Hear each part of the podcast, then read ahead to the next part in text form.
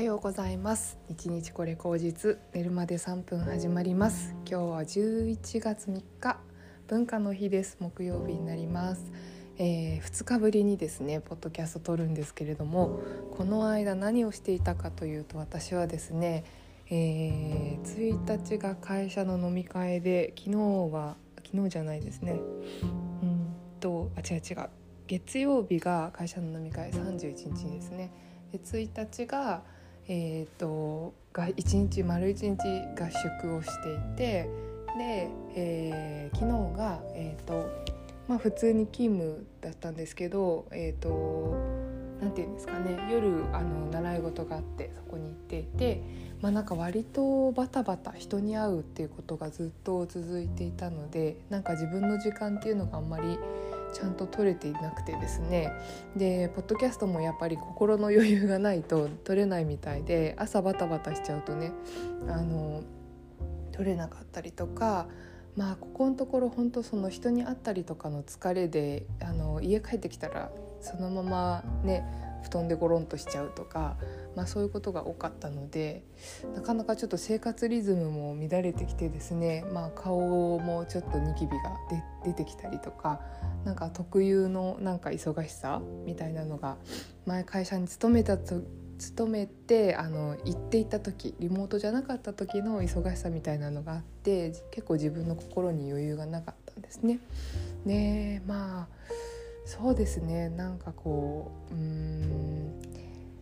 なんかこう習慣にしたくないけど習慣になっちゃうことってあるじゃないですか。例えばそういうあのだらっとしちゃうとかあの家帰ってきたらだらっとしちゃうとかそういうことをやっぱりなくしていきたいなっていうふうにすごいこの 3日間思っていて今まですごい自分のペースで動けていたものが自分のペースで動けないと本当に生活が堕落するしなんか心自分の心が乱れるというか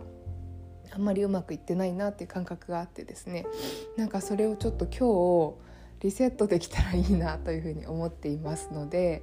えー、今日これからお茶会というかお茶の稽古に行くんですけども、うん、お茶の稽古を済ませたら、まあ、ちょっと気持ちをね、まあ、リセットさせてまたあの自分のペースで規則正しくあのやっていけたらいいなというふに思っています。まあ、規則正しすぎるっていうのを求めるのはちょっとあんまり良くないと思うんですけれども自分なりに結構自分のペースっていうのが日々の中でできてきたものが崩れていくっていうのは結構気持ちが悪いというかねあんまり良いものではないなというふうにちょっと思っているので、まあ、その辺だけちょっと乗せていけたらいいなというふうに思ってます。うんうんそうですね。あとそうですね。えっ、ー、と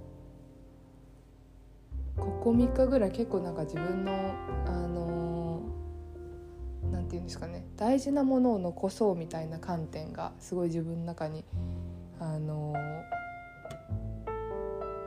残っていてあのなんて言うんですかね。取捨選択をするべき時だなって思ったんですよ。というのはやっぱりあの人が街にすごい繰り出していっているっていう実感があるしあと人と会うっていうのもすごく増えているしあとなんかそれが当たり前だよねっていう風に戻ってきそうだなっていう気配があってですねうんあと外国人とかがこう街の中にバーっていっぱい出てきてうんなんか経済が そっちの方に向いていくって感覚もすごいあるんですけども。うんとその中で自分がすごい大事にしたかったことって何だろうっていうのはすごい思っていてうん私はですねやっぱりあの仕事はするんだけどその仕事に飲まれないっていうこと自分のペースで仕事をするってことはあの残していきたいというかそっちの方を軸に軸足に置きたいなっていうふうに思ったんですよ。あの会社とか周りの人とかそういう環境に自分を慣れさせることであのいっぱいいっぱいになっちゃうと自分が本当に見えてこないっていうのがよく分かったので、うん、なんかそういう自分軸で動いて働いていくっていうことを残していきたいしあとやっぱりですねそんなに働きたくないっていうことがよく分かりました。うん、なのでうん。そんなに忙しくしたくないっていうんですかね。あのその目的お金を稼ぐとかうんなんかそういういろんな人となんかこう知り合ってるとか自分がこう仕事場で輝いてるとかそういうところじゃなくってうんなんかどっちかっていうと自分はやっぱりまあ貧乏でいいしというか貧乏にしかならないし今もう貧乏だし、うん、貧乏であのまあでも貧乏って言ってもそのあれですよ。全体の中で言ったらまあ結構あの中間層ぐらいのことになると思うんですけどもうんまあその生活で全然いいし物もそんなに多くなくていいしうんとでもその中で自分の楽しみとか自分が探求したいこととか嬉しいこととかやりたいことっていうのを、うん、細々と続けてそこに何て言うんですかね自分を見いだすってことをやりたいなって思ったんですよね。だから本当にこのお茶とかを続けていくっていううんことまあ本当にね先生も良心的であのお茶の先生月3回通ってるんですけど5,000円なんですね超破格でこんなお茶の教室なんて多分ほとんど東京にないと思うんですけどもあの私の先生すごい優しい方で5,000円であのいいんですよってすごい謙遜して言ってくれてですね。あの絶対他のところだと1万円は超えるのに、うん、しかも水屋代ってあるんですよね。お茶お茶菓子とお抹茶の料金っていうのがプラスアルファでかかってくるところとかもあってそうすると結構1万5,000とか2万円とか月3回とかだとね、うん、っていうところが多いんですけど、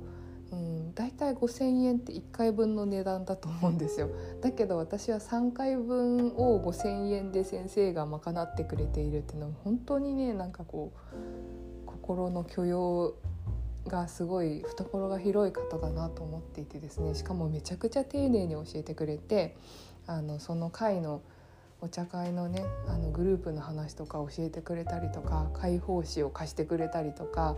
あのいろんな知識を教えてくれたりとかこういう時はこういうことをするのよとかあの本当に出し惜しみなく教えてくださる先生がいてですね本当にありがたいなというふうに思っていてだからこそ、まあ、その場所で、まあ、自分の精神性とあの身体性をね極めて学んでそこから感じ取れるものをこう見出していきたいなっていうふうに思うんですけども、まあ、そういう楽しみっていうところに自分を見出せたらあのすごくいいんじゃないかなというふうに思います。なので贅沢をするとか、うん、ギラギラになるとかそういうことよりも、うん、自分のなんかこう心の支えになるものを一つあの持って生きていこうっていうのはすごく思ったところでした。ではでは皆さんえー、今日は文化の日ですので家族とか友達とか、えー、楽しく明るく過ごせるといいですね。今日は晴れてますので良い日をお過ごしください。ではまた。